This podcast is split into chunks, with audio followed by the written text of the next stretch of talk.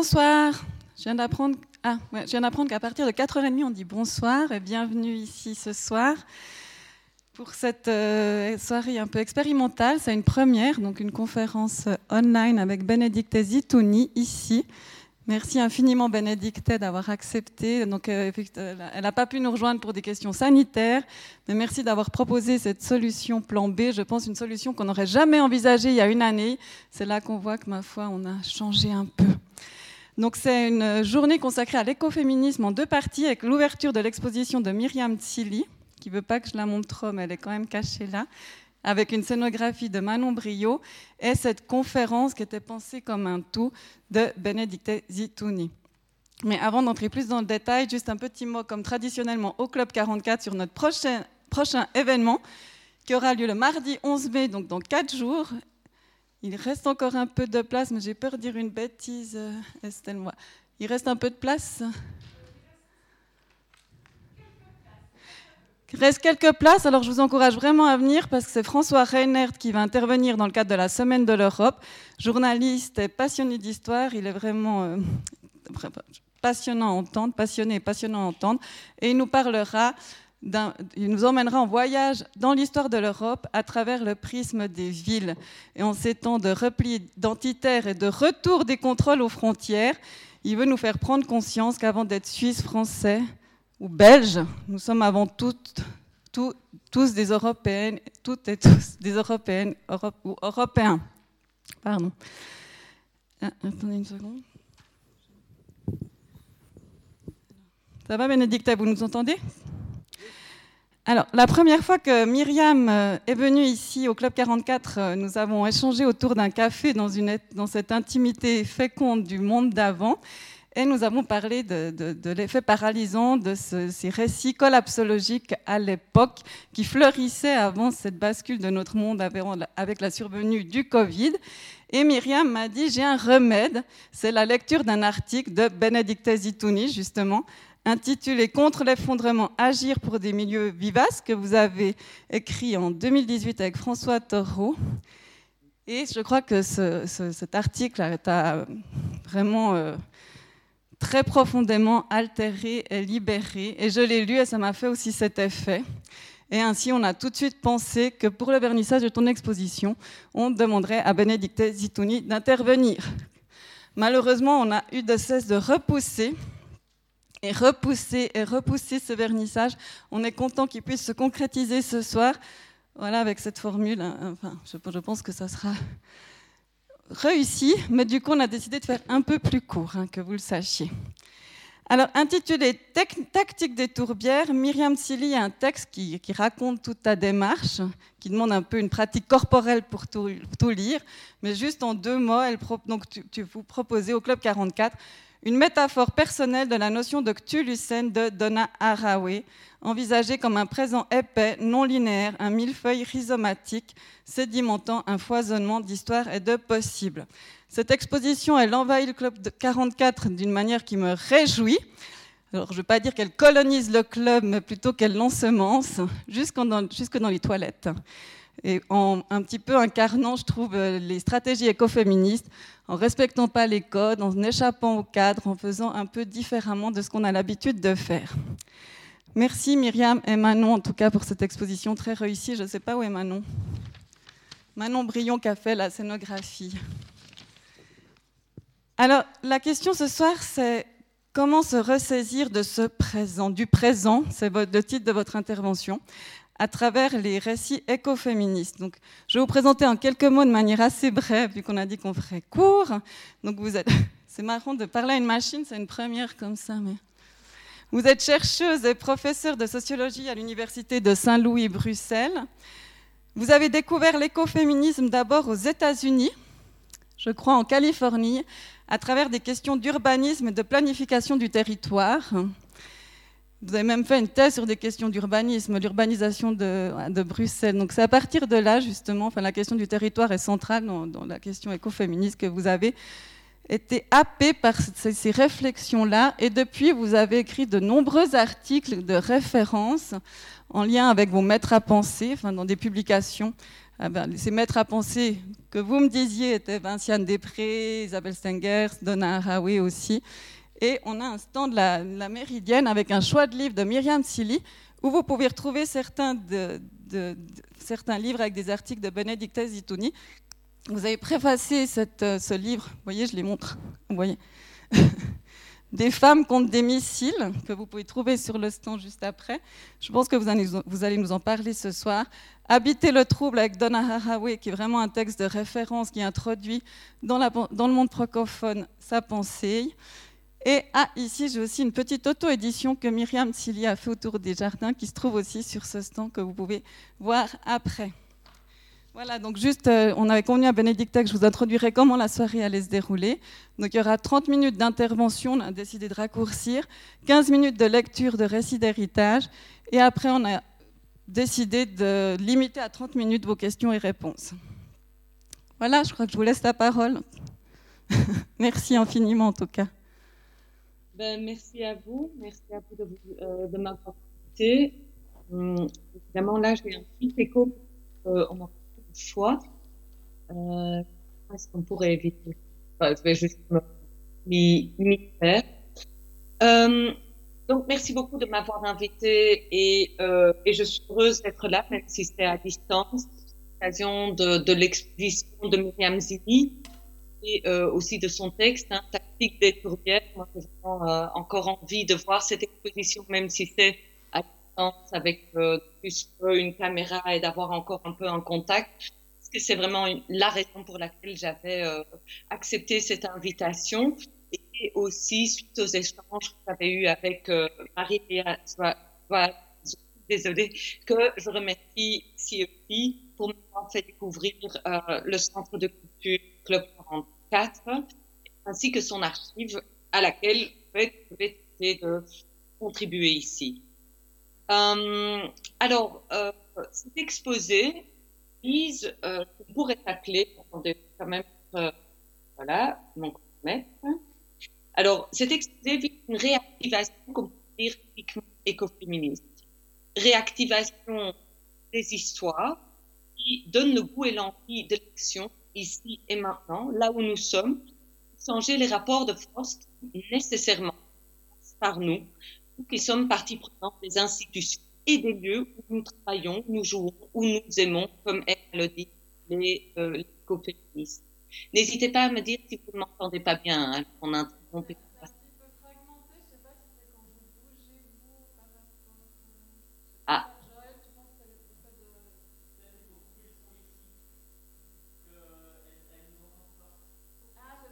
Ah oui, c'est parce que ça résonne.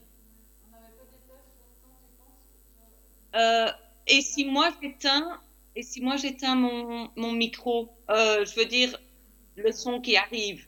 On va essayer. Hein. Là, si je parle comme ça, ça va? Il faut, Du coup, je ne vous entends pas, hein, donc il faut me faire signe si ça va. C'est mieux? Donc, euh, je vais parler hein, juste pour qu'on voit. Réactivation des histoires, ici maintenant, institution, là, ça va? Ok, ok. Très bien. Ben, et c'est plus simple pour moi, parce que du coup, j'ai pas un écho qui est franchement euh, perturbant. Donc, euh, je préfère ainsi. Et évidemment, alors, je vais rallumer dès qu'il y a les questions-réponses. Donc, mais ça veut dire qu'il faut venir vers l'écran s'il faut que je m'interrompe, parce que là, j'entends plus rien. D'accord. Donc, euh, réactivation aussi euh, d'une culture de la transmission des expériences, euh, des contre-histoires et des récits à la fois sombres et joyeux et reviendraient, qui ouvrent des possibilités pour l'action et la pensée dans une situation où effectivement la vie sur Terre semblerait condamnée. Et puis finalement, réactivation des univers et des histoires qui nous importent et qui sont nécessairement multiples, tant il est évident que si on parle de importer, le sens de l'importance se construit dans les méandres de la mémoire et de l'expérience collective, toujours partielle, toujours partiale, qui ne peuvent jamais être globalement et universellement partagées par, par toutes et euh, uniques pour tous et toutes. Alors, je crois qu'aujourd'hui, une telle euh, réactivation est utile, euh, ou un tel geste de réactivation qui est assez typique donc de l'écoféminisme est utile parce que se manifeste de plus en plus au sein du mouvement environnementaliste d'où je parle, si on peut dire, deux tendances corrélées. Premièrement, l'émergence d'un certain goût pour le diagnostic monolithique global et l'idée scientiste, j'insiste, selon laquelle de ce diagnostic, on peut déduire ce qui reste à faire. On va même jusqu'à revendiquer, et là je parle vraiment au sein du mouvement environnementaliste, à vouloir, à désirer hein, l'état d'urgence climatique. Hein. Donc, avec l'idée qu'il suffirait d'appliquer un programme de transition qui va de soi, car serait dicté par le diagnostic, donc l'état des, faits. Deuxième, et alors, euh, on assiste donc là à une montée en puissance d'un hyperréalisme qui demande à ce qu'on se mobilise tous et toutes pour la cause et qu'on ne vienne pas la troubler, cette mobilisation, avec d'autres affaires qui pourraient nous tenir à cœur. La hiérarchie des causes se rigidifie donc. Mais il y a aussi une deuxième tendance la deuxième tendance est l'émergence d'un certain goût pour l'exploration plus intimiste, la reconnexion et le retour aux sources avec la nature, où la question, la transformation du rapport de force ne se pose pas plus, ou lorsqu'elle se pose, elle se pose quand des termes flottants, tels l'affrontement des mondes, hein, où, on, oppose notre monde au monde capitaliste, au leur, notre monde terrestre au monde des affaires, Hein, le bien en somme contre le mal. Il y est très souvent question d'affect et d'attachement au nom desquels on estime qu'on a le droit, quelque part, de tourner le dos à tout ce qui a pu nous constituer et tout ce qui continue, en fait, à nous machiner pour le meilleur et pour le pire d'ailleurs. Pour vous donner un exemple, tout ce qui touche à la standardisation, la modélisation, l'abstraction sont autant de choses dont on se débarrasse alors au tournant d'une phrase poétique et libérée. Libérée de quoi? On rapport de force et de cette question-là. Bref, d'un côté, on a l'hyperréalisme et de l'autre, de façon corrélée, je pense, euh, on a un hyperromantisme. Alors, face à l'hyperréalisme, euh, l'écoféminisme propose une culture de la transmission, euh, de, des généalogies rebelles, réfractaires, qui place les femmes et tous ceux issus du genre marqué dans d'autres espaces-temps. Il n'y a pas une seule et vraie réalité globale qui puisse subsumer toutes les autres, puisque tout dépend hein, de, la façon dont on appartient et de quelle généalogie on appartient ou de quelle généalogie nous participons, de quel espace-temps. Hein. Et alors face à l'hyper-romantisme, en deux mots, hein, c'est dit, mais l'écoféminisme, je crois, oblige les femmes et celles issues du genre marqué à s'ancrer dans euh, la situation qui est la leur, aussi complexe soit-elle là où elles sont et à y affronter, et je crois que ça c'est très important aussi, la destruction qui est en cours. D'en rendre compte, et certaines vont même dire qu'il faut traverser la destruction, hein, et de telle façon à ce qu'on puisse inventer petit à petit des chemins qui serait à l'intérieur de cette situation, donc en prise avec les rapports de force qui les façonnent, cette situation, puisqu'il n'y a pas de lieu hors rapport de force où la reconnexion avec la nature ne porterait pas à conséquence. Et donc, euh, voilà, en guise d'introduction, quand même un peu euh, pour vous dire là où je suis, pourquoi je veux parler de ça, et euh, l'exposé pour le reste se fera en trois étapes. Je commencerai par parler euh, des récits d'héritage, de qu'est-ce que ça veut dire de fabriquer des récits d'héritage. Puis deuxièmement, euh, j'exposerai la façon dont je pense que les écoféministes s'opposent à l'idée selon laquelle le monde serait condamné. Et finalement, troisième et dernière étape, j'aborderai le caractère à la fois sombre et joyeux des récits écoféministes en vous donnant quelques exemples concrets pour que vous puissiez voir à quel point ça peut aller de pair. Donc, et en fait, on pourrait dire que c'est le côté tragique, quelque part, de la réalité Mais donc, première, euh, première partie, qu'est-ce que fabriquer un récit d'héritage?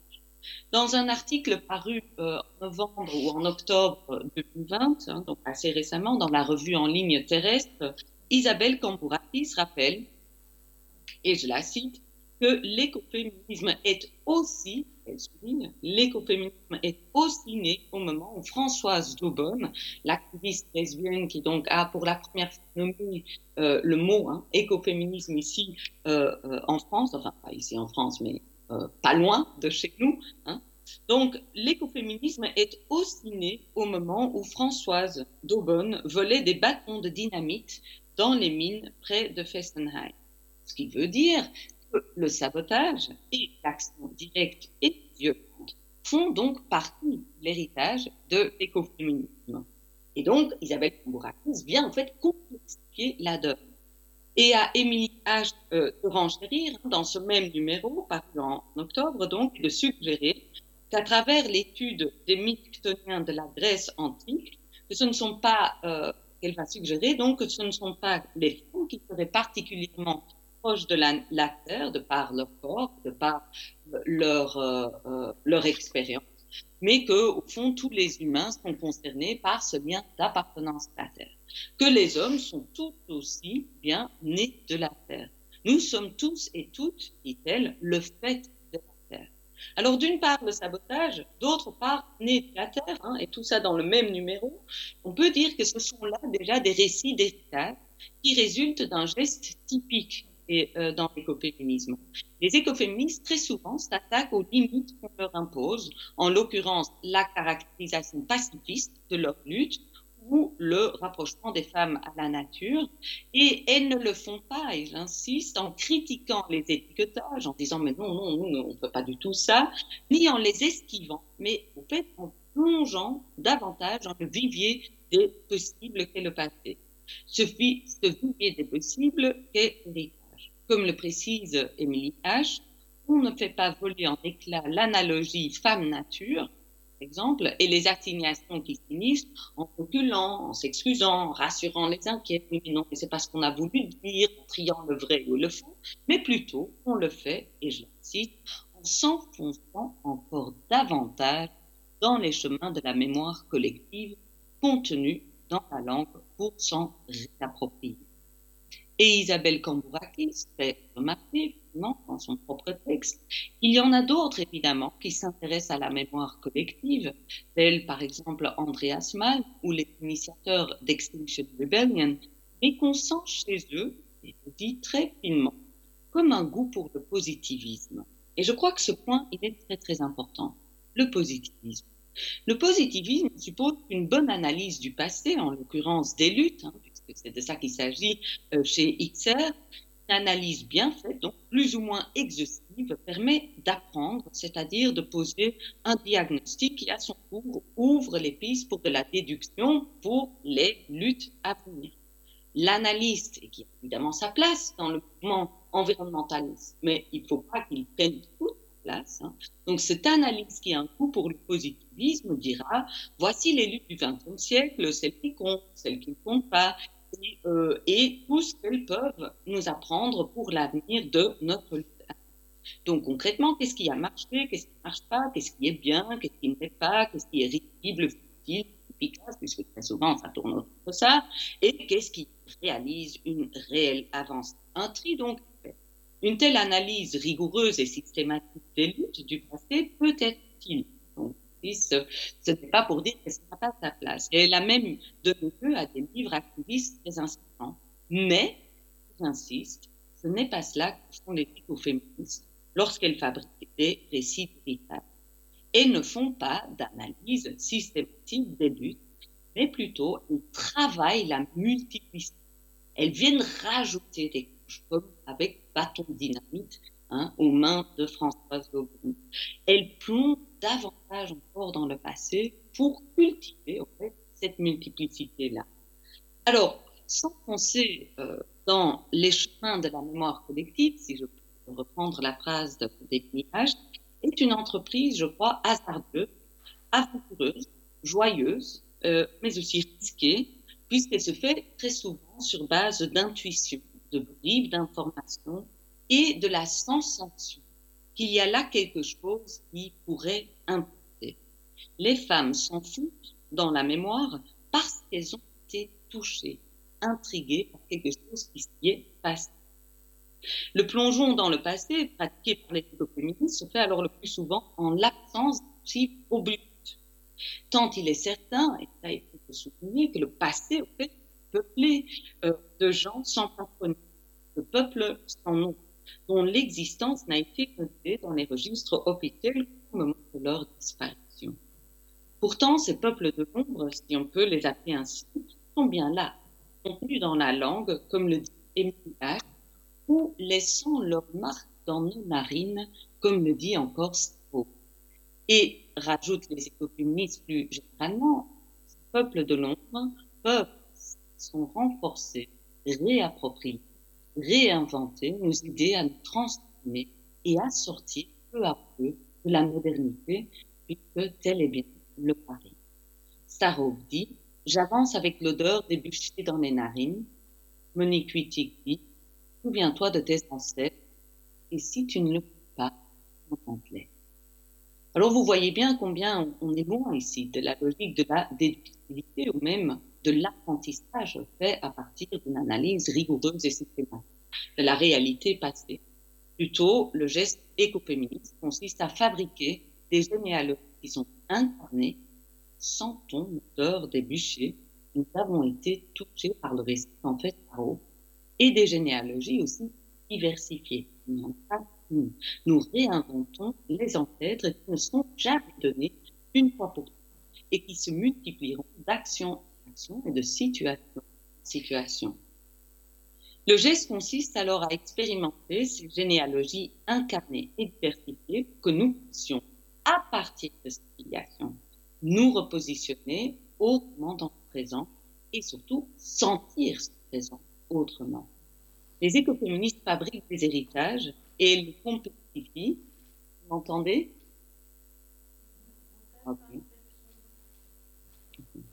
Les écoféministes euh, euh, fabriquent des héritages et elles les complexifient, elles rajoutent toujours des branchements, c'est sans fin, hein, elles créent des attaches supplémentaires pour susciter des nouvelles sensations et des nouvelles perceptions chez celles et ceux qui veulent bien s'en emparer aujourd'hui. Puis, débattons de dynamique. Qu'est-ce qu'on fait de ce fait-là? Puis de cette terre dont nous sommes nés Puis des bûchers, de l'odeur, de la chair brûlée les récits d'héritage visent donc une transformation. Ils nous éloignent d'un présent sans dimension, sans épaisseur, sans résonance, la simple ou la dite réalité, hein, ce présent qui se donnerait à nous tous de la même façon par le biais de l'analyse, et ce faisant elle, euh, elle, les récits plutôt, ils nous éloignent de cet individu seul, responsable, rationnel et raisonnable que nous sommes tous et toutes censés être face à qui? Ben, Face à l'État et face à la société avec une majuscule qui serait la seule entité collective réellement importante à qui nous aurions à rendre des comptes. Pour les écoféministes, rien n'est moins sûr. Nous avons aussi et surtout à rendre des comptes à ceux et à celles qui nous ont précédés et qui rendent notre récalcitrance et notre résistance possible, tout simplement. Nous avons à parler devant ceux et celles qui transmettent l'inspiration et la possibilité même d'un agir ou d'une pensée rebelle. En un mot, nous devons des comptes aux ancêtres, fussent-ils ou elles réinventés, et nous devons, nous devons des comptes à leurs descendantes et descendants, fussent-ils ou elles spéculés, fabulés, inventés aujourd'hui. C'est dire que les descendants sont encore bel et bien là et que tant qu'il y aura de la réactivation, ils et elles ne disparaîtront pas. Kimberly Tolbert, descendante des Cheyenne, dit Arrêtez de parler de nous au passé, nous ne sommes pas mortes.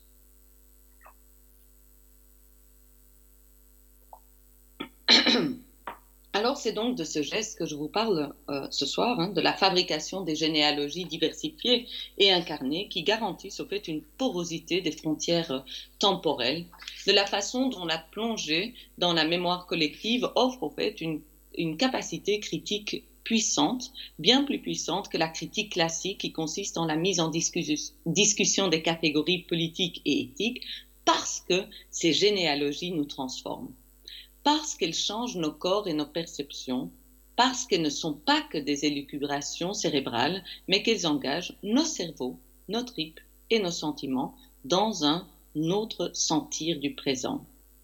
Alors, je pense qu'on peut passer à la deuxième étape et, et parler de, du fait que les écoféministes, de par ces attachements et ces filiations, ne peuvent pas accepter que le monde serait condamné. Les récits d'héritage les passent dans un présent épais où tout est encore nécessairement en jeu. Alors je vais élaborer ce point et aller un tout petit peu plus vite. Lorsque Starhawk dit qu'elle sent l'odeur des bûchers et qu'on sent avec elle la chair brûlée des sorcières, qu'on entend peut-être leurs implorations ou une malédiction proférée dans les flammes, on sent peu à peu combien nos corps sont en effet passés par là. C'est-à-dire que nous gardons la trace de la chasse aux sorcières qui marque les débuts de la modernité, ou de façon plus générale, comme le dit Virginia Woolf, que nos cerveaux et le sang qui coule dans nos veines sont façonnés par les quatre siècles de subjugation passés. Nous avons acquis ainsi le mépris de la chair et de la sexualité, la haine des femmes singulières et marginalisées la méfiance envers toute connaissance vernaculaire et lunaire du corps féminin, trans ou autre. La tentative historique d'éradication d'une puissance féminine, lesbienne, queer à la sortie du Moyen Âge, nous la sentons résonner encore aujourd'hui dans le mépris ou le dégoût ou la condescendance que peut susciter chez nous notre propre corps, notre sensualité, notre sensibilité ou ce que certains appelleraient encore nos sensibleries. Mais, mais, mais, nous sentons aussi, par le simple fait que nous puissions élaborer ces pensées et sentir résonner le passé, que les jeux ne sont pas encore joués.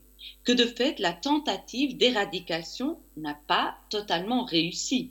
Sinon, nous ne serions pas là pour en parler. Silvia Federici dit Nous sommes les yeux et les oreilles de celles qui ont été évincées. Sentir l'odeur des bûchers, c'est reconnaître que la civilisation moderne et capitaliste s'est érigée sur la destruction des communs moyenâgeux, des contre-cultures populaires et de la puissance des femmes, et pas qu'elles d'ailleurs, et c'est aussi en prendre acte. Les activistes Wicca ou les sorcières contemporaines se rattachent à ce qui a été détruit. Elles se placent non pas du côté de la civilisation moderne, mais du côté de ce que cette civilisation a coûté. Elles honorent non pas l'émancipation de l'humanité, mais ce qui, malgré les bûchers, les génocides et les conquêtes, a su persister. C'est là, c'est dans ces filiations-là qu'elles vont se placer. Le temps linéaire du progrès et de l'effondrement, ce sont là en fait les deux faces hein, du même temps, est alors remplacé par le temps des résurgences, comme l'appelle Isabelle Stengers, ou encore Anna Tsing. C'est un temps épais, circulaire qui brasse les bribes du passé ainsi que les réactivations du présent et qui sème ainsi les germes des reprises à venir. On ne recommence jamais à zéro puisque c'est de ce passé-là qu'on reprend des germes et qu'on les réactive. Nous habitons le Cthulhu dit encore Araway, qui est un temps de la réussite et de la continuité du vivant. Ne l'oublions pas, le vivant a aussi persister. Un temps où les histoires de connexion et de ramification terrienne sont racontées, transmises et honorées. Un temps où nous reprenons peu à peu le chantier de la réappropriation des savoir-faire collectifs et interspécifiques aux côtés de ceux et de celles qui n'ont pas cessé de le faire. Ça a continué. Starhawk dit, ne regardons plus l'horizon, le futur est maintenant et il est un processus vivifiant. C'est comme ça qu'elle définit le futur.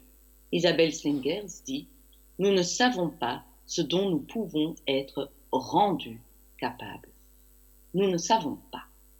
Certes, nous connaissons les faits et savons que des processus de réchauffement climatique sont bel et bien engagés, que les objectifs de mitigation les plus désirables ne sont déjà plus atteignables que des biotopes, écosystèmes et paysages entiers ont été détruits, et ce de façon irrévocable, que la biodiversité est en chute libre parce que la destruction continue, que la transition écologique s'en accommode bien finalement et risque d'être une énième farce capitaliste, et que nous sommes issus d'une violence civilisationnelle telle que pour la plupart d'entre nous, la sagesse interspécifique et la connexion à autre chose que l'humain se résument résume à un simple rapport de contemplation. Mais de tels faits ne font pas l'avenir. Ils esquissent plutôt les contraintes et les exigences de ce dont on ne pourra plus faire abstraction. Ou dit encore autrement, nous savons tout ce qui vient d'être énuméré, et chacun de ces faits est vrai, et chacun de ces faits est à pleurer. Mais nous ne pouvons pas dire pour autant que tout ce qui nous tient à cœur est voué à disparaître. Et ça pour la simple raison que la transformation est encore en cours, il y a continuité, mais aussi pour la simple raison, raison que la tentative d'éradication est encore en cours, certes par d'autres billets autrement, mais elle continue. Pour le dire peut-être de façon un peu brutale, mais je veux vraiment insister sur ce point, les écoféministes ne peuvent pas admettre que le monde est condamné pour la simple raison que si elles le faisaient, elles remettraient le feu au bûcher. Affirmer que tout ce qu'on aime s'effondra signale aux aïeuls morts et aux descendants qui sont encore bel et bien là que tout a été en vain. Faire le deuil de ce monde, de ce qui nous importe et qui nous tient à cœur, et parfois c'est même demandé au sein du mouvement environnementaliste, faire le deuil de ce qui nous importe. Mais au fait, c'est admettre que les connexions et les ramifications terriennes, aussi belles, dangereuses et envoûtantes qu'elles soient, au fond, ne nous intéressent et ne nous convainquent finalement que très moyennement. Autrement dit, admettre que le monde est condamné voudrait dire que les écoféministes réintégreraient tout à coup, au nom de cette mobilisation peut-être, hein, et du sens du réalisme, ben, admettre que le monde est condamné voudrait dire que ces écoféministes réintégreraient un présent unidimensionnelle, réaliste, sans résonance, sans épaisseur, et qu'elle réendosserait l'attitude des hommes modernes qui, lucidement, humblement, acceptent la défaite au lieu de se déplacer, au lieu de faire des pas de côté et de se rattacher à ce qui leur tient réellement à cœur et de ne pas lâcher. C'est pourquoi les écoféministes affirment nous ne savons pas. Nous ne savons pas quel sera notre avenir. Nous ne savons même pas, au fond, quel est notre présent, tant il est fait de résonance et de réactivation du passé. Le présent est épais et le futur est radicalement indéterminé. Rebecca Solnit dit, en reprenant les termes de Virginia Woolf, The future is in the dark and it is the best it can be. Le futur est dans le noir, donc il est incertain, et c'est la meilleure chose qui puisse être. Les femmes de Greenham Common, dont on a parlé hein, dans le livre Les femmes contre les missiles, ces femmes donc de Greenham Common disent Ici, à Greenham, nous avons appris à déjouer l'emprise apocalyptique et à récupérer la joie de vivre et d'agir dans ce monde qui nous importe donc. Alors prenons l'argument par un autre bout, puisqu'il est important évidemment. Lorsque Vandana Shiva dit qu'elle prend le relais des femmes Chipko, qui dans les années 1970 en Inde ont embrassé les arbres et les ont encerclés pour empêcher que leurs forêts et leurs terres de subsistance ne soient exploitées par des compagnies privées avec l'aide de l'État, Vandana Shiva nous invite au fait à faire de même, à aussi procéder à un tel geste de réactivation. Elle ne nous demande évidemment pas à devenir chipko, d'ailleurs Starhawk ne nous demande pas non plus à tous et toutes devenir des sorcières, mais elle nous invite à prendre le relais de celles qui importent là où nous sommes, de celles qui nous ont touchés, de celles qui nous ont intrigués et qui nous ont et qui continuent à nous vivifier et à qui nous devons dès lors des comptes, ici et maintenant. Vandana Shiva nous incite à faire circuler la puissance féminine des marges qui seule peut nous convaincre et nous faire sentir que partant de cette lignée-là, c'est très important de toujours partir de cette généalogie, et partant de cette puissance-là, se positionnant donc dans cette filiation-là, l'avenir est indéterminé. Les jeux ne sont pas joués. Aujourd'hui, les typos sont là, et leurs arbres aussi. Et de dire devant elles et devant eux, ces arbres aussi, que tout est perdu, serait non seulement indécent, mais quelque part aussi un peu grotesque. Donna Haraway dit Merci beaucoup, messieurs, mais les jeux ne sont pas encore faits. It is not game over. Thank you very much. Alors, prendre le relais, ce n'est pas euh, commémorer, ce n'est pas non plus ne pas oublier, comme on aime à le dire, lors des festivités officielles organisées en en honneur des héros du passé, ce n'est pas non plus mettre en lumière les luttes que victorieuses, certes les Tipco, ont emporté la victoire, mais les bûchers euh, nous interdisent d'en dire autant pour les sorcières. Hein. Plutôt, prendre le relais, c'est insister que les jeux ne sont pas joués, que l'issue n'est pas décidée, au nom donc de cette filiation. Et Vandana Shiva peut le dire, et peut le penser, mais surtout elle peut le penser et le sentir parce qu'elle est ancrée dans un présent épais où elle est soutenue par des filiations et des généalogies rebelles elle sait que d'autres qu'elle n'ont pas laissé aux capitalistes et aux modernisateurs le dernier mot. Le raisonnement alors est simple, les femmes Chipo ne leur ont pas laissé le dernier mot, donc elle, Vandana Shiva, ne le fera pas non plus. Les héritages sont alors comme autant de talismans, et je reprends là les termes de Joanna Macy, hein, qui dit qu'il nous faut de tels talismans à chaque étape contre la sidération de la fin des temps, justement, et pour que nous puissions nous rappeler de ce qui nous tient à cœur, et pour que nous puissions continuer à créer, travailler, jouer et aimer. Les talismans permettent de résister à l'emprise du, euh, du réalisme apocalyptique. Et j'en viens alors à troisième, euh, à la troisième étape qui va consister en la lecture de quelques récits d'héritage. Et juste pour vous introduire, hein, donc j'espère que à ce stade-ci de l'exposé, euh, je vous aurai convaincu ou du moins euh, fait sentir que les écoféministes échappent à l'emprise de l'hyperréalisme parce qu'elles n'habitent pas le même espace-temps que ceux et celles qui s'adressent à elles au nom de la réalité, hein, pour laquelle il faudrait donc se mobiliser, elles répondent à d'autres êtres, à d'autres peuples, à d'autres devenirs qui échappent complètement, je crois, au chantre de la transition écomoderniste ou éco-réaliste ou autre chantre du business as usual.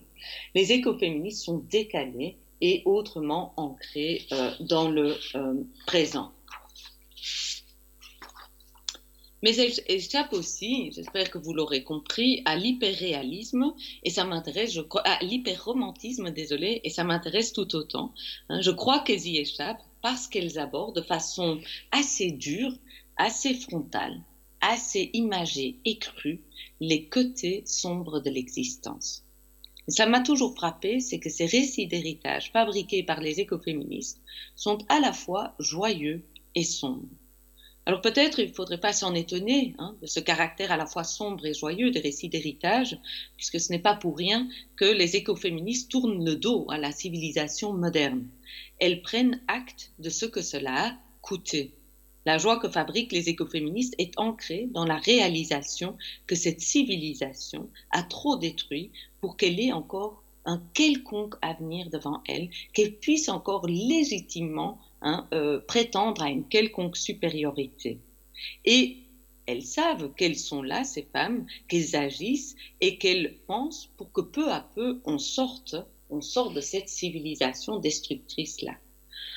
On passe alors effectivement hein, d'une ambiance à l'autre, on passe de l'optimisme enjoué de ceux qui misent encore sur la capacité du génie humain ou de l'affect humain pour résoudre les problèmes euh, environnementaux, ou de ceux qui sont pessimistes, hein, du pessimisme fataliste de ceux qui savent que le monde est condamné et qui regrettent quasi, c'est à ça qu'on les reconnaît tout de suite dans une salle, hein, ceux qui disent qu'ils regrettent quasi d'avoir mis au monde des enfants, à une ambiance tout autre qui est celle des écoféministes où s'entremêlent le clair et l'obscur, comme diraient certaines, où, euh, se rejoignent en tout cas la joie et la tristesse, où se pensent ensemble dans les mêmes récits hein, les ravages et les réhabilitations.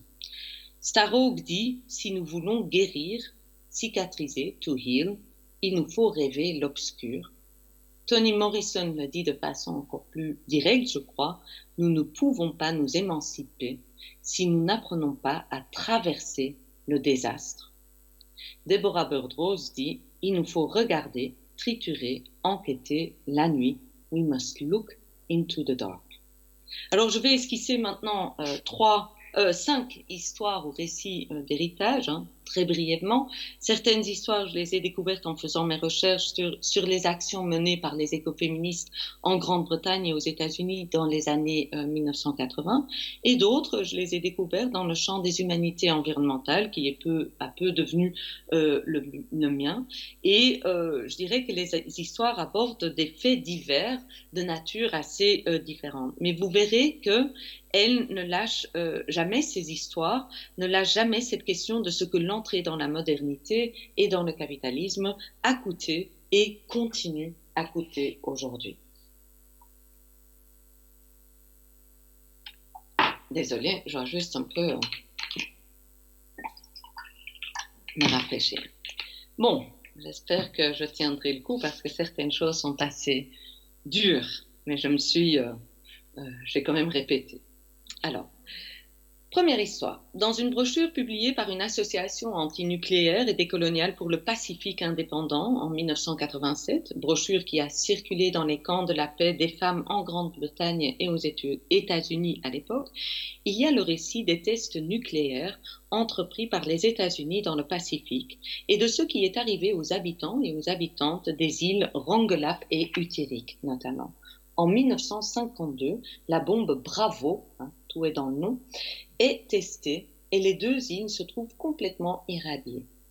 Darlene K.J. Johnson témoigne et je vous fais, euh, je la cite maintenant. Ce n'est que trois jours après, l'explosion que les soldats états-uniens sont venus nous chercher. Les soldats ont dit préparez-vous, sautez dans l'eau et grimpez dans le navire. N'amenez rien, surtout n'amenez rien, car on doit partir. Entrez dans l'eau. Alors, c'est ta maison, dit-elle, et tu dois décider, avec les tiens, si oui ou non, vous allez partir. Mais il n'y a pas le temps, en fait, pour réfléchir. Les gens devaient courir au plus vite et plonger. Il n'y avait pas de navets de bateau pour les amener au navire, même pas pour les enfants ni pour les vieux. Alors les gens, ils ont nagé. Ils devaient nager avec leurs enfants, avec les vieux sur le dos. Et c'était horrible. Et quand on est arrivé sur le navire, euh, chaque famille, parfois, ils étaient douze, recevait une seule couverture et sinon rien. Même pas de nouveaux vêtements, donc les gens, ils restaient là, enveloppés de leurs vêtements contaminés et ils continuaient à brûler. Donc la peau continuait à brûler de l'irritation. Alors c'est ce qu'on appelle, on pourrait dire, une évacuation réalisée par l'armée après l'effectuation d'un test nucléaire, tout simplement. Mais cette femme le dit de façon bien plus incarnée. Alors une autre femme dans la même brochure témoigne des bébés méduses dont les habitantes des îles sont, ont accouché après l'explosion.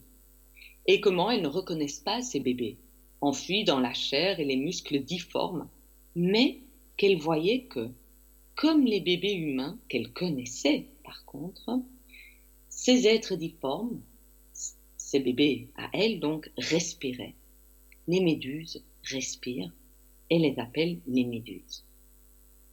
Et une autre femme conclut et dit aux Anglaises et aux États-Uniennes à qui la brochure donc est adressée Je n'ai pas besoin de votre pitié et certainement pas de vos larmes, nous en versons déjà assez.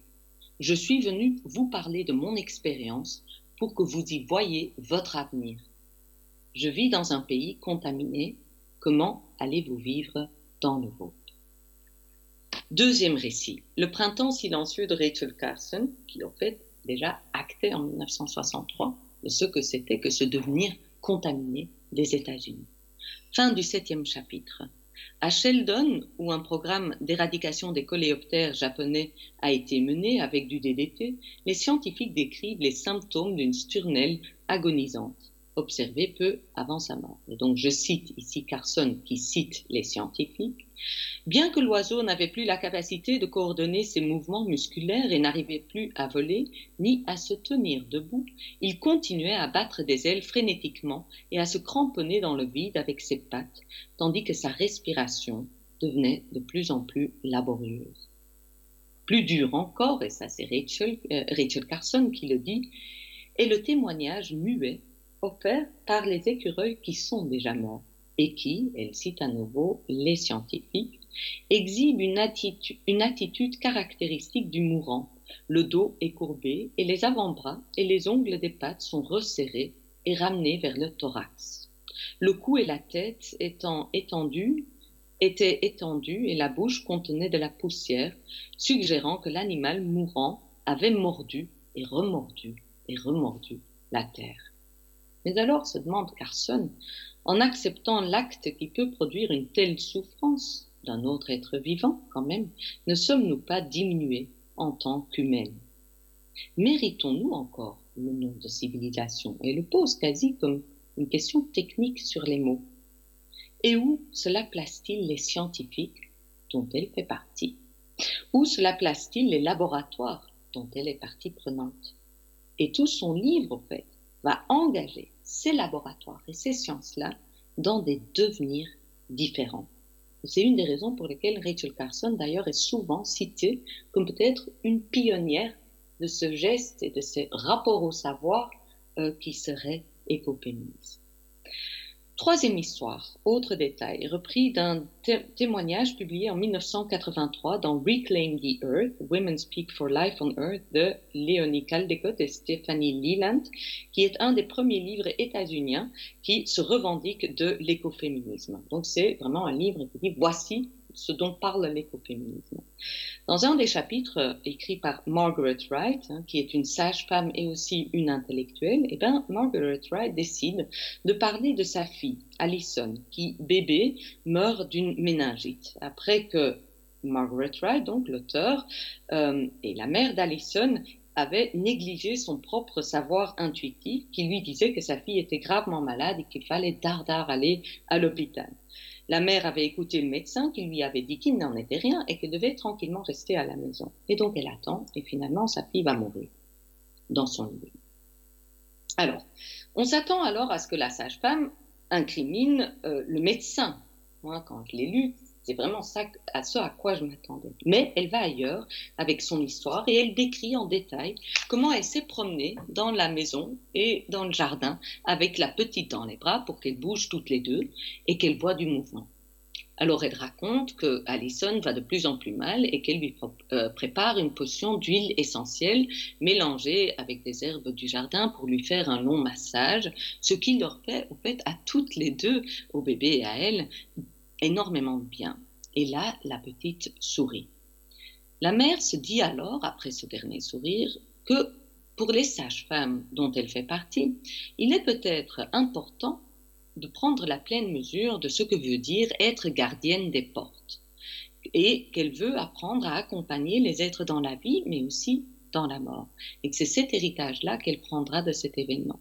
Ce qui n'enlève rien à la critique qu'elle peut faire du médecin de famille, mais là, au fait, n'est pas l'important. L'important est de prendre l'expérience de la douleur, de la faire résonner et de faire résonner ce qu'elle a vécu avec Allison, de la réactiver, cette expérience, pour comprendre et sentir au présent combien la sécurité et la maîtrise totale des conditions de vie et de mort sont tout simplement impossibles. Plutôt, conclut-elle finalement de manière politique, il faut partir du constat et du fait suivant. Nous sommes tous et toutes vulnérables. Elle se tourne alors vers ces hommes qui veulent tant la guerre froide et leur dit qu'au fond, ils détestent la terre, parce qu'ils savent qu'un jour ils devront y retourner et que rien ne leur fait plus horreur que cette impuissance-là.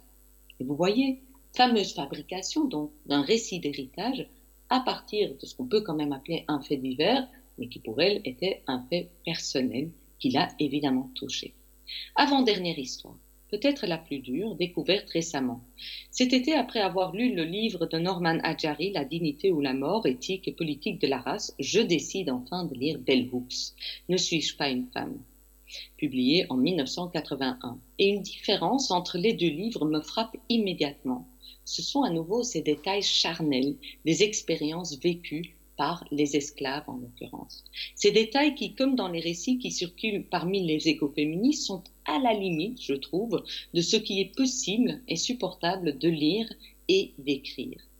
Mais c'est comme si, enfin c'est pas comme si, Bell Hooks le dit, hein, comme les autres femmes que j'ai citées, elle dit qu'il faut en passer par là, elle veut qu'on passe par cette souffrance-là pour pouvoir guérir et amener d'autres devenus.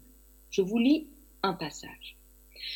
Les femmes noires qui avaient des enfants étaient ridiculisées, moquées, méprisées par l'équipage à bord des bateaux négriers. Bien souvent, les négriers maltraitaient ces enfants pour se délecter du spectacle de la souffrance de leur mère.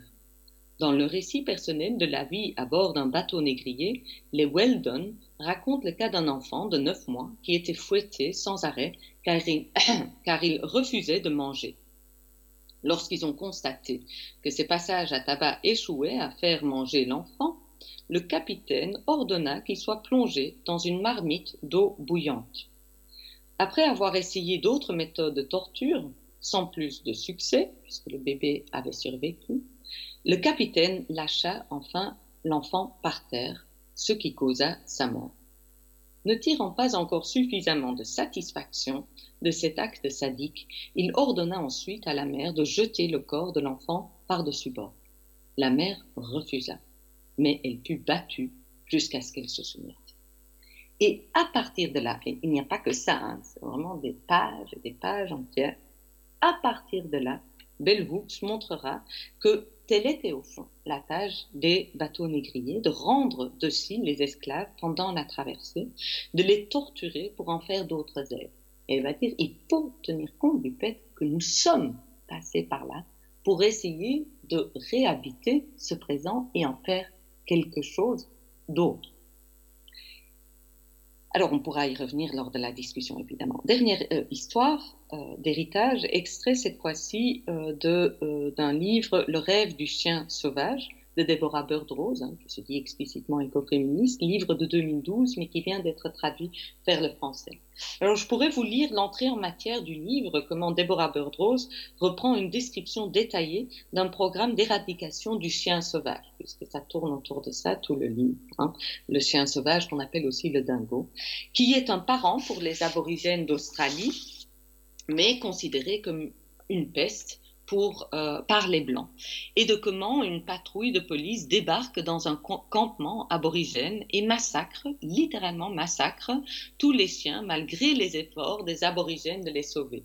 C'est décrit en détail comment certains habitants tentent encore vite vite de mettre des chiens en laisse pour les faire passer pour des animaux de compagnie.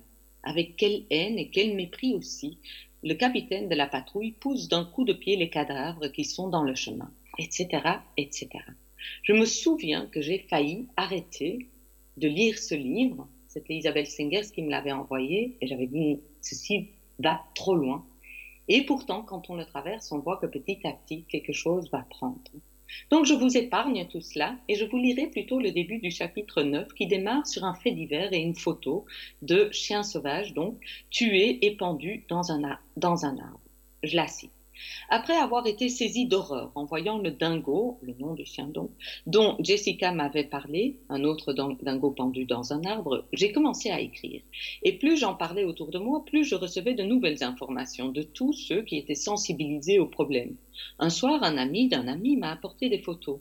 Quelque chose m'a tout de suite frappé sur cette photo, sans que je sois capable de l'expliquer. Si de telles images sont intolérables, cela renvoie sans doute au fait de voir des chiens accrochés aux arbres.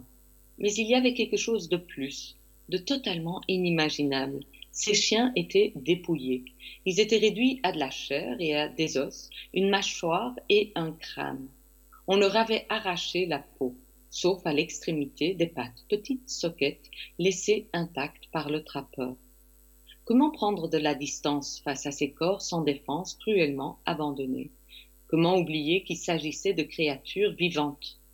La souffrance importe. Et tous ceux qui ont souffert le savent.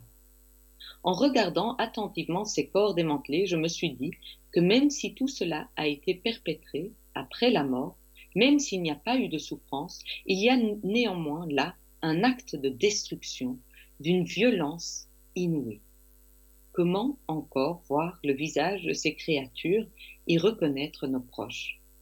En posant, même cette question, on sait qu'une telle scène de démantèlement ne laisse aucun retour possible. Ça s'est passé et on est à jamais hanté.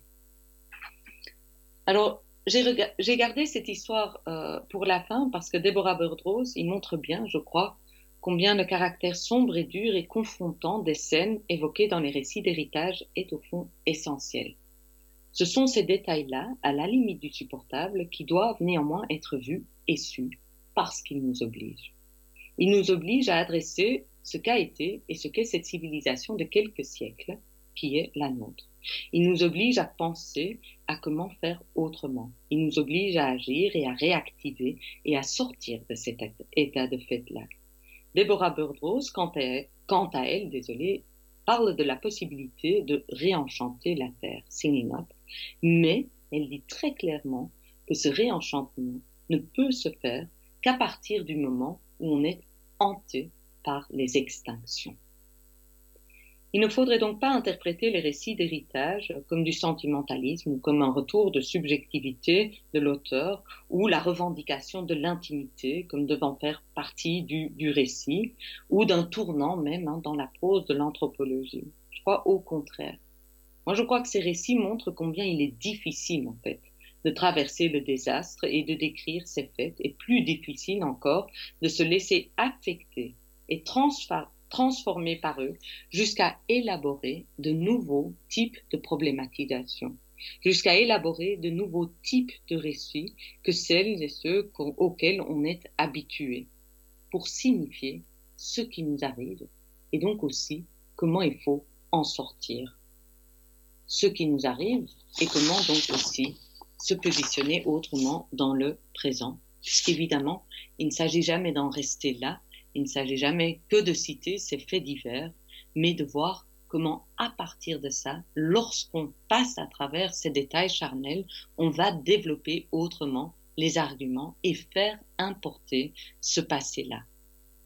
L'auteur est obligé, par ce qui s'est passé sur le bateau négrier, dans le désert australien, dans un living où une mère n'a pas écouté ou cru, n'a pas euh, accru, désolé, son médecin, sur le Pacifique où les vêtements continuaient à brûler et sur les champs d'application du DDT. L'auteur est obligé par ce qu'elle a vu et entendu là, et c'est devant les morts et devant les descendants qui sont encore toujours là qu'elle parlera. Voilà. Merci de votre attention.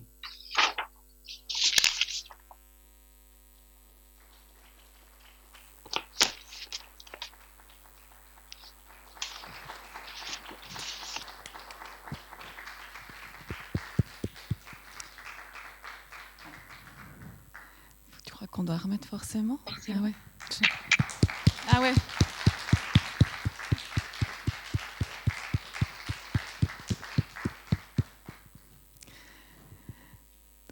Merci infiniment. Vraiment, euh, au début, était un peu laborieux et ça ne peut pas être facile pour vous parce que vous, souhaitiez voir les gens, puis on avait éteint les lumières. Donc vous avez vraiment parlé face à un grand vide. Et puis, euh, vraiment, je crois. désolée parce qu'au début, c'était aussi laborieux, mais à la fin, je crois que ça allait. Et puis c'était vraiment euh, très éclairant et c'est beau de voir cette mise, cette exemplification. En tout cas, personnellement, ça permet de mieux comprendre. Et puis maintenant, on va ouvrir le, le débat, s'il y a des questions.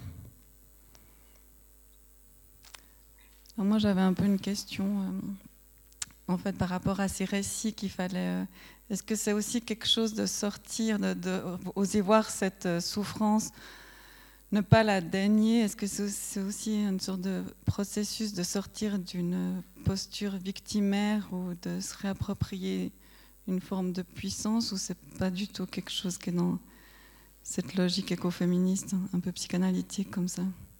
Euh, Mais tout à fait. Euh, je crois qu'il n'y a pas du tout de hasard. Oui, je dois attendre. Donc je vais à chaque fois en volume. Je sais pas trop comment faire tout avoir. Que, euh, ah, mais j'enlève le micro, en fait. Ouais. J'ai pris au sérieux le problème de, du statut victimaire. C'est par Mona Cholet qui avait écrit un, texte dans Le Monde diplomatique, et voilà, c'est pas que c'est aussi elle qui maintenant euh, euh, s'intéresse autant aux sorcières. Mais c'est certain que c'est de l'idée, c'est de de créer une, euh, ce que Haraway appelle hein, une responsabilité, c'est-à-dire une habilité de répondre de ce qui s'est passé là. et de ne pas oublier, mais d'en faire aussi des choses. Euh, et donc, euh, ça a donné, par exemple, le courage, moi je trouve un courage incroyable à Bell Hooks de s'attaquer aux, euh, quand même, aux activistes et au machisme dont, elle, dont elle accuse Malcolm X et d'autres, d'autres alliés dans la lutte antiraciste. Mais elle en est passée en disant, ben, les esclaves femmes, elles ont encore, elles ont encore connu une autre expérience que les esclaves hommes. Et je voudrais qu'on ne l'oublie pas, et donc je ne veux pas que notre mouvement devienne machiste. Euh, et donc je crois quand même que c'est euh, euh, comment comment dire Oui, c'est pas nous sommes victimes et nous voulons hein, de, la reconnaissance de cette victime. D'ailleurs nous, enfin je veux dire c'est quand même les descendants pour Bell c'est quand même ses aïeuls. mais c'est de dire qu'est-ce qu'on fait de ces fêtes là Qu'est-ce qu'on fait de cette destruction-là et qu'est-ce qu'on fait des destructions qui continuent encore? Je crois que ça c'est très important aussi de dire. Les tentatives d'éradication et les transformations, les deux sont encore concomitants aujourd'hui. C'est pas une fois pour toutes euh, l'affaire est réglée. C'est pour ça moi j'ai rencontré euh, Kimberly Tolbert quand elle a dit un jour dans un séminaire euh, mais arrêtez de, parler de nous. Hein, donc elle est descendante des, des Cheyennes. arrêtez de parler de nous au présent. Nous sommes là. Et pour la première fois, moi, je m'étais rendu compte qu'effectivement, pour moi, les, Native Americans, c'était quand même un peu un peuple disparu. Et qu'on continuait tout le temps, en fait, à leur faire cette violence-là. Et qu'elles ne voulaient pas de cette victimisation par ce qui s'était passé par le passé, mais qu'on voulait qu'on reconnaisse qu'ils sont encore là et qu'ils auraient dû être plus là qu'ils ne le sont et que donc euh, voilà. Et donc cette capacité à répondre devant les actes même si c'est pas nous mais c'est de la civilisation dont nous sommes partie prenante c'est aussi les institutions dont nous sommes partie prenante. Moi je travaille à l'université les sciences ont un rôle à jouer là-dedans. Ça c'est assez important. Et donc on n'est plus du tout dans victime pas victime en fait. C'est pas c'est pas ça la question. Je remets le micro. Merci beaucoup des questions, je vous J'ai un autre micro à faire passer. Euh, il y a un geste? Ah oui, je, passe, je désinfecte. Il faut laisser le masque. Ah, on, allume celui-là? Il faut laisser le masque, peut-être que je tiens le micro. Voilà, bonjour, vous m'entendez? Voilà, moi je trouve intéressante cette filiation des écoféministes actuels avec les, premières sorcières de, la modernité, hein, vous en parliez. Mais je me demande quand même comment elle s'est faite, comment par exemple une Starhawk, enfin je ne sais pas si c'est elle peut-être la, première ou peut-être qu'il y en a d'autres avant, comment on allait rechercher cette filiation-là en fait, puisque les sorcières des premiers temps de la modernité, bien sûr, n'avaient aucune idée de ce qui allait suivre. Hein.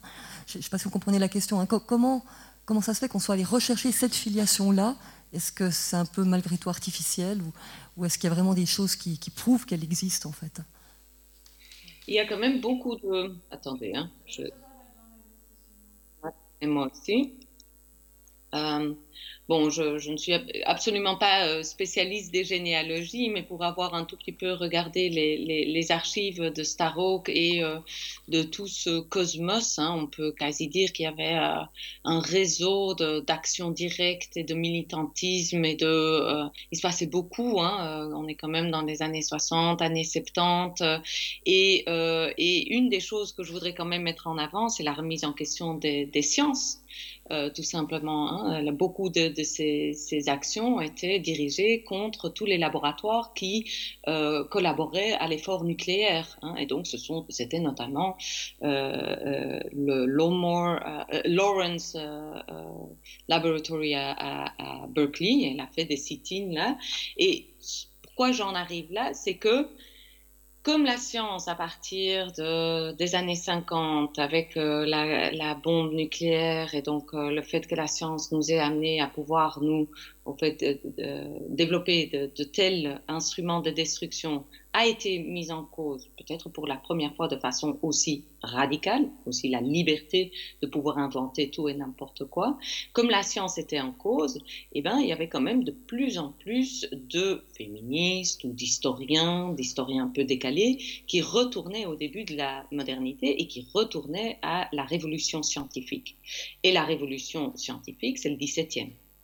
Et donc, euh, c'est le moment où d'abord de façon un peu, euh, euh, disons, je dirais amateur, où c'était pas des historiens qui vraiment allaient dans les archives, mais plutôt des femmes comme Susan Griffin, mais il y a aussi celles qui ont travaillé sur les sages-femmes. Hein. on va redécouvrir cette époque, la sortie du Moyen Âge, comme étant une époque qui n'est pas du tout celle qu'on nous a toujours présentée comme la grande épopée de l'invention des sciences et tout allait bien pour le meilleur, etc. Mais c'est vraiment parce qu'on a les sciences tout à coup étaient en question. Et donc on est retourné à cette époque-là, et c'est aussi peu après, c'est quasi concomitant, que euh, la, euh, qu'il y avait la chasse aux sorcières. Donc c'était pas si compliqué quand on retournait dans cette époque-là parce qu'on voulait en savoir plus sur la révolution scientifique et comment, une pratique euh, qu'on avait toujours honoré pouvait avoir des effets aussi désastreux. On se posait cette question-là, mais on est retourné à la révolution scientifique. C'est là aussi qu'on a commencé à étudier de plus près euh, euh, des, figures comme Bacon, hein, Francis Bacon, et dans certains départements aux États-Unis, tout cours de sciences, d'anthropologie des sciences commence avec des textes de Francis Bacon. Hein, donc ça fait maintenant partie du curriculum. mais donc, si on s'intéresse à cette époque-là, c'est pas si étrange que peu à peu certaines femmes se soient intéressées à cette filiation-là ou à ces femmes, puisque ça a été une vraie guerre contre, contre des femmes euh, marginales ou pas marginales d'ailleurs, ou la médecine. Donc voilà, il faut, faut, se dire aussi qu'il y avait quand même déjà euh, euh, pas mal de gens qui s'y intéressaient et, euh, et, donc, euh, je crois que la, première qui a alors vraiment fait un travail d'archive, ce serait euh, Caroline Merchant avec Death of Nature, qui va enfin être traduit en français très bientôt. donc voilà, pour moi, c'est pas que tout est évident, hein, mais je crois qu'il ne faut pas oublier que pour ces femmes, tout commence avec une remise en question des sciences et de la révolution scientifique et dès lors de la modernité, qu'elles disent toujours, le capitalisme c'est une chose, mais il n'y aurait jamais eu la révolution industrielle si on n'avait pas d'abord eu la révolution scientifique. Il y a toujours deux, deux euh, révolutions qui doivent être prises en compte. Et donc, quand on parle des méfaits et du problème dans lequel nous sommes, mais ce sont des méfaits et un problème qui s'est construit, en fait, euh, sur 4-5 siècles, et il faut faire démarrer tout en 1492 avec la conquête des premiers mondes, dans laquelle, en fait, les sciences vont jouer un rôle assez important.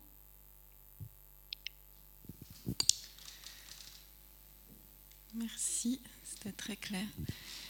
Euh, autre question?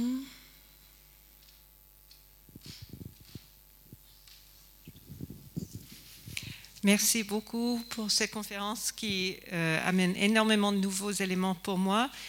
En vous écoutant, je me demande si euh, le lien est fait avec ce qu'on sait de plus en plus sur les effets du trauma euh, qui passent d'une génération à l'autre et qui ont des effets neurologiques qui sont maintenant démontrés. Et aussi, est-ce qu'il y a référence au traitement pour le trauma qui sont les techniques comme le EMDR et d'autres techniques Et est-ce qu'il y a une réflexion sur la collectivisation ou des, manières collectives de mener ces formes de détraumatisation? Parce que écouter un récit horrible, quand on est soi-même victime de certains traumas, est une rétraumatisation qui peut être vraiment très dangereuse. Mm-hmm. Tout comme bien évoquer un événement passé peut être une source de détraumatisation. Si j'ai bien compris, je ne suis pas experte, mais J'imagine qu'il y a une réflexion là autour. Merci. Oui, oui, euh, tout à fait. Attendez, hein. ici aussi. Euh, tout à fait. Donc moi non plus, je ne suis pas experte du tout. Hein, donc vraiment, euh, je ne connais pas. Mais c'est clair que cette idée du trauma qui au fait se, perpétue et qui se transmet de génération en génération est très présente. Euh, mais alors tout particulièrement, là, je vais quand même reprendre le cas de, de, Bell Hooks et je vais peut-être parler d'un moment où moi c'est devenu très clair. Je vais parler de deux figures. Toni Morrison, qui est celle aussi qui dit il faut traverser le désastre, et, euh, et Joanna Macy. Hein. donc Joanna Macy qui a fait, euh, qui a, et c'est encore des ateliers qui sont menés aujourd'hui, qui sont des ateliers euh, de sortie de la sidération. Donc qui prend, qui prend très au sérieux. Au, Au départ, c'était la menace nucléaire et se rendaient compte que ça sidérait, que ça traumatisait euh, à, ce point les gens qu'en fait, ils, en perdaient un peu le, goût de la vie, ce qu'ils appellent, euh, je crois, tout simplement la dépression. Hein. Je, je, ne connais pas, euh, je, connais pas plus les termes cliniques, hein. mais et ça doit en passer par une collectivation. Donc, ce sont des ateliers où collectivement on met sur la table des talismans, des choses qui nous se, se sont passées, et petit à petit, c'est toujours en passé c'est assez typique, quand même amener des choses qui ont été dures euh, de comment on a eu euh, des cauchemars ou autres, et puis euh, petit à petit arriver à des façons de problématiser autrement ou de se saisir autrement de d'un goût de, de, vivre en fait. Hein. et c'est très souvent par la transmission. Donc par exemple un exercice que j'ai un jour, on l'a expérimenté avec avec quelques autres chercheurs. Un exercice, c'est imaginez-vous fermez les yeux, etc. imaginez-vous une génération d'ici, suivante, puis une génération d'après, puis une génération, et je crois qu'on est à chaque fois à 25 ans et on est cinq générations plus tard. Et euh, cette descendante peut, par, euh, par euh, un, dispositif qu'on ne connaît pas très bien, mais en tout cas, elle peut venir vous parler et vous pouvez, un petit temps, pouvoir lui dire ce que ça a été de vivre à votre époque. Quelle est la beauté de votre époque que vous lui transmettriez? Typique. Et donc, euh, c'est très intéressant parce qu'alors chacun et chacune en amenait des choses. Moi, je me souviens que c'était l'écrit. Euh, une vidéo, en fait, voilà, c'est drôle, hein, c'est des drôles de trucs qui arrivent comme ça quand on est un peu euh, dans ces exercices-là. Mais après, il faut aussi savoir que ces femmes-là, Staro par exemple, quand elles mènent un atelier comme ça, on est vraiment pris dans une transe, on est vraiment parti et il y a des choses qui sortent, mais c'est toujours ce à quoi on tient, malgré le fait qu'on sait que notre époque est celle qui a participé vraisemblablement de la destruction qui a encore continué dans les générations qui suivent. Parce que quand on s'imagine les générations qui suivent, on s'imagine que vraisemblablement ça ne s'est pas amélioré. Mais il faut parler de ce qui nous importe. Donc je crois que c'est en passer, donc euh, de revivre des choses dures, et de, parce que ça aussi on devait en parler à sa descendante, mais on devait aussi dire, ben, j'espère, donc à la fin c'était, est-ce que ça, ça a tenu? Ça, j'y tenais. Est-ce que ça, ça a tenu? Est-ce que c'est encore là chez toi, dans ta société? Et alors, l'idée, c'est qu'on revient au présent et qu'on se dit, bon, ben, ça, je m'y engage. Ce serait quelque chose que je voudrais faire vivre, ne fût-ce qu'au quotidien. Donc, c'est des choses assez simples. Donc, il y a vraiment un travail de réhabilitation qui est toujours collectif et toujours lié au régime politique dans lequel on est. Donc, euh, dans ce sens-là, on a parfois l'impression que c'est un peu New Age comme ça quand on lit, mais quand on voit à quel point c'est relié tout le temps à des régimes politiques et des rapports de force, on se dit c'est quand même un drôle de, un drôle de développement personnel si c'est un développement personnel. Mais après, je voudrais aussi euh, évoquer euh, Toni Morrison parce que je crois que Toni Morrison, elle a fait euh, beaucoup pour, euh, pour essayer de donner un sens à ce qui nous est arrivé, enfin, ce qui est arrivé aux, aux Afro-Américains et aux Afro-Américaines. Et je ne sais pas si vous connaissez ces romans, mais il y en a un qui est vraiment un des plus connus, c'est Beloved. très, très dur. Oui, et euh, qui en fait part d'un fait divers. C'est, je vais pas tout vous décrire parce que ce serait dommage, mais ça part d'un fait divers. Euh, et il le décrit dans sa préface, qui est euh, une femme qui s'échappe avec ses trois enfants euh, d'une plantation, euh, quelque part, est-ce que c'est le 18e, quelque chose de cet ordre-là, mais c'est peut-être même le 19e, début 19e, et qui se fait rattraper, et avant de se faire rattraper, elle tue ses enfants. Donc, elle dit, moi, plutôt ne pas leur donner de vie plutôt que de les, les amener là. Et donc, euh, Toni Morrison en fait toute une histoire et, euh, de comment cette femme va être hantée. Ce sera ça. Après, je vous dis plus rien parce qu'il faut que, si vous voulez aller le lire. Mais la préface est, est très, très intéressante parce qu'elle dit euh, que voilà, c'était un moment où dans sa carrière, elle commençait à avoir un peu de reconnaissance, elle pouvait commencer à arrêter de travailler pour se nourrir et vivre un minimum de son activité en tant qu'écrivaine. Et euh, elle se demande, mais qu'est-ce que je vais écrire? Qu'est-ce que je vais écrire? Qu'est-ce que l'actualité demande de moi? Qu'est-ce que le présent demande de moi? Et qu'est-ce que je peux y apporter de là où je viens? Ce sera vraiment ça sa, question. Qu'est-ce que je peux y faire importer? Et ça, c'est un geste, je trouve, aussi très euh, féministe ou écoféministe, sans dire qu'elle l'est, hein, mais il y, a, y, a, des ponts certainement à, à, faire. Et elle dit ben, au fait, je me sens mal à l'aise quand je suis avec les féministes blanches. Parce que les féministes blanches, elles en ont marre qu'on les euh, ramène toujours à la reproduction. Donc, euh, qu'on fait toujours d'elles des mères. Mais j'ai toujours l'impression que nous, on serait déjà contents, contentes de pouvoir être des mères.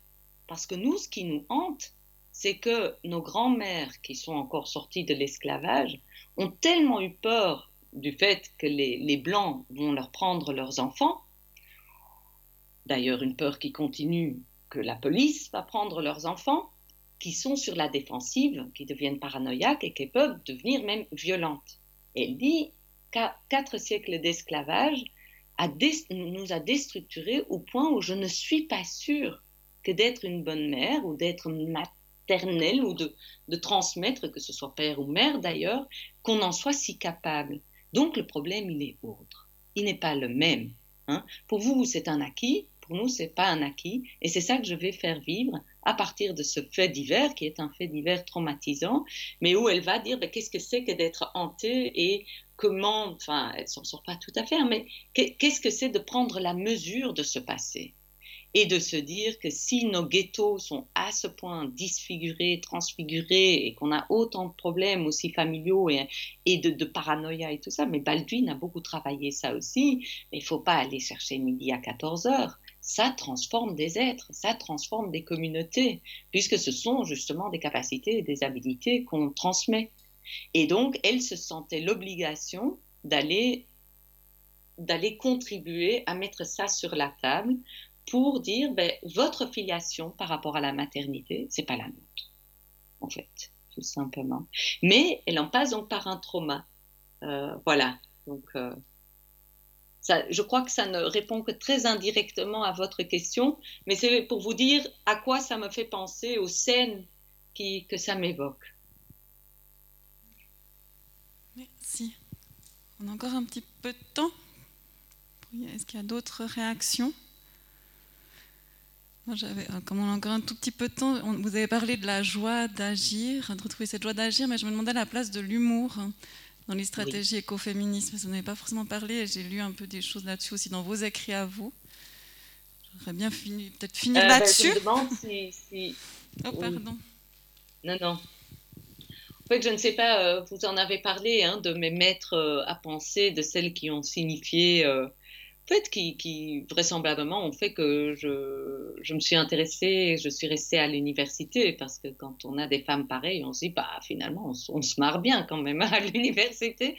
Euh, et euh, ce sont toutes les trois des femmes qui cultivent l'humour, hein, aussi dans leur écriture. Mais euh, je suis retournée il n'y a pas longtemps à l'histoire des sciences proposée par par Isabelle Sengers, hein, l'invention des, sciences modernes, et elle, elle, donne énormément de... Il y a tout un chapitre qui est consacré à l'humour chez euh, Donna Haraway aussi. Et l'humour, au fait, est, un trait, je crois, très très important parce que c'est un trait qui contribue de... Allez, la façon dont je le prends maintenant, c'est l'indétermination, elle est aussi dans l'humour. il n'y a pas longtemps... enfin, l'humour est un trait du monde vivant lui-même je vais le dire comme ça, est un trait du monde vivant lui-même. Euh, le vivant échappe à toute notre planification. Il n'y a pas longtemps, euh, je voyais euh, une formule yiddish apparemment qui dit l'homme planifie et, Dieu rit ou ricane. Et donc là, je voudrais peut-être revenir à comment elle s'imagine la réalité. La réalité, elle est coyote elle est indéterminée, mais aussi dans le sens où on ne sait pas par où ça va passer.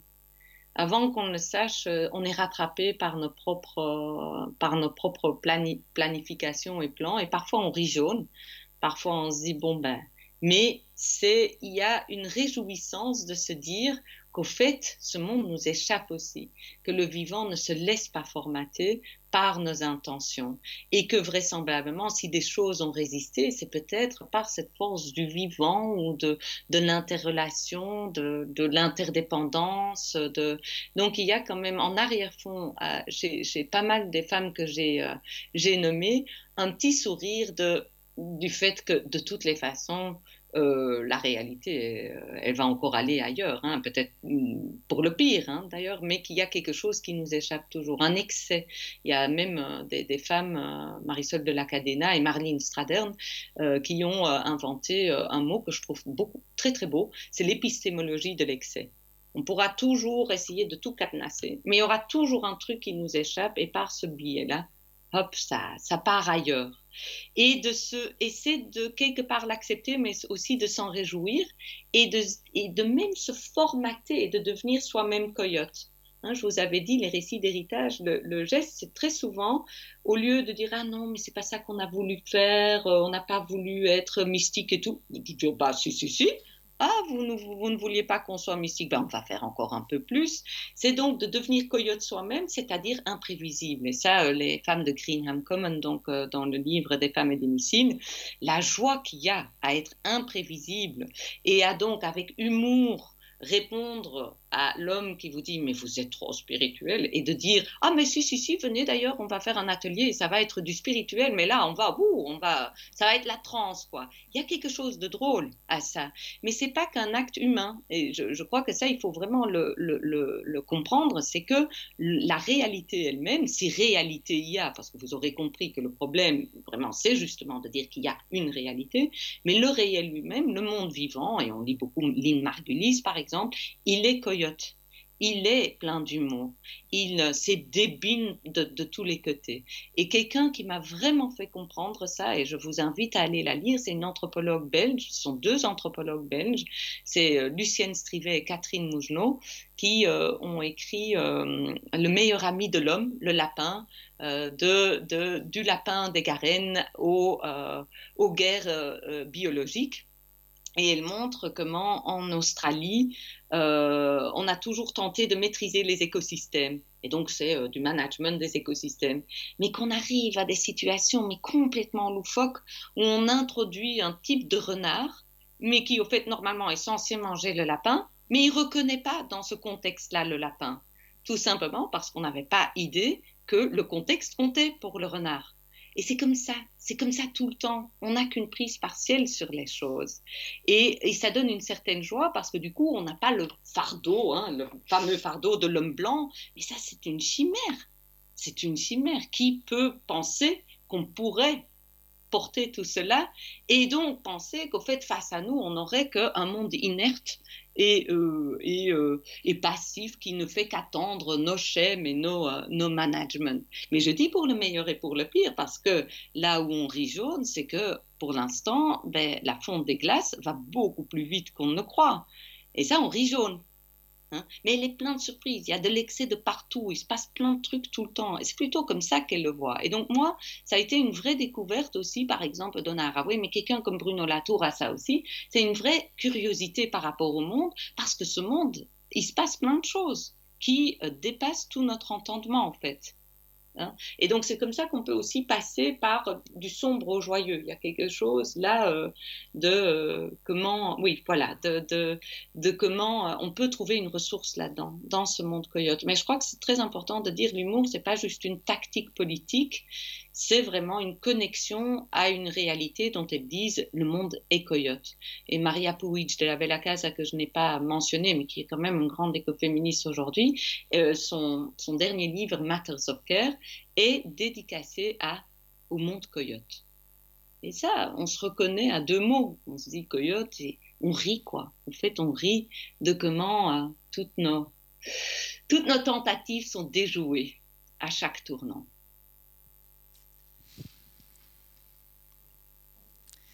Merci. Bon, je pense que c'est une magnifique manière de conclure. Alors, je tiens à vous remercier, euh, vous le public. Voilà, on a traversé une zone un peu sombre, mais ça s'est fini de manière très éclairante une fois les problèmes techniques résolus. Pourtant, on avait fait des tests, mais rien n'est prévisible, effectivement. Exactement. Donc, mes excuses, merci mille fois. J'espère une fois vous recevoir en chair et en os ici. En tout cas, comme ça, on a fait ce tout. Et puis, merci à la technique, à Joël aussi, parce que c'était un petit peu laborieux. Et merci à Myriam qui a proposé cette liste de livres, et à la Méridienne, et à Agathe qui m'a aussi aidé pour la technique, là, merci, qui est présent avec toute cette liste. Merci mille fois, la Méridienne et Agathe, d'être présents. Je vous souhaite une belle fin de soirée et à bientôt.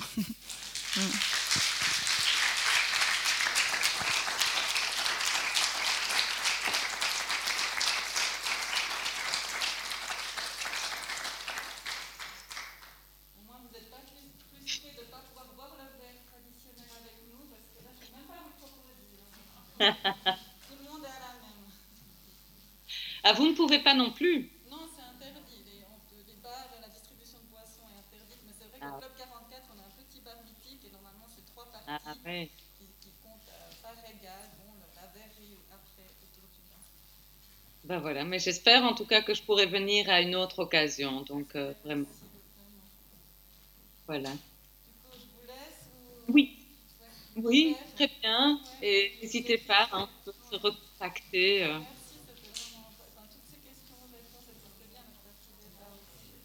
Ok. Ok, très bien. Au revoir. Au revoir. Au revoir.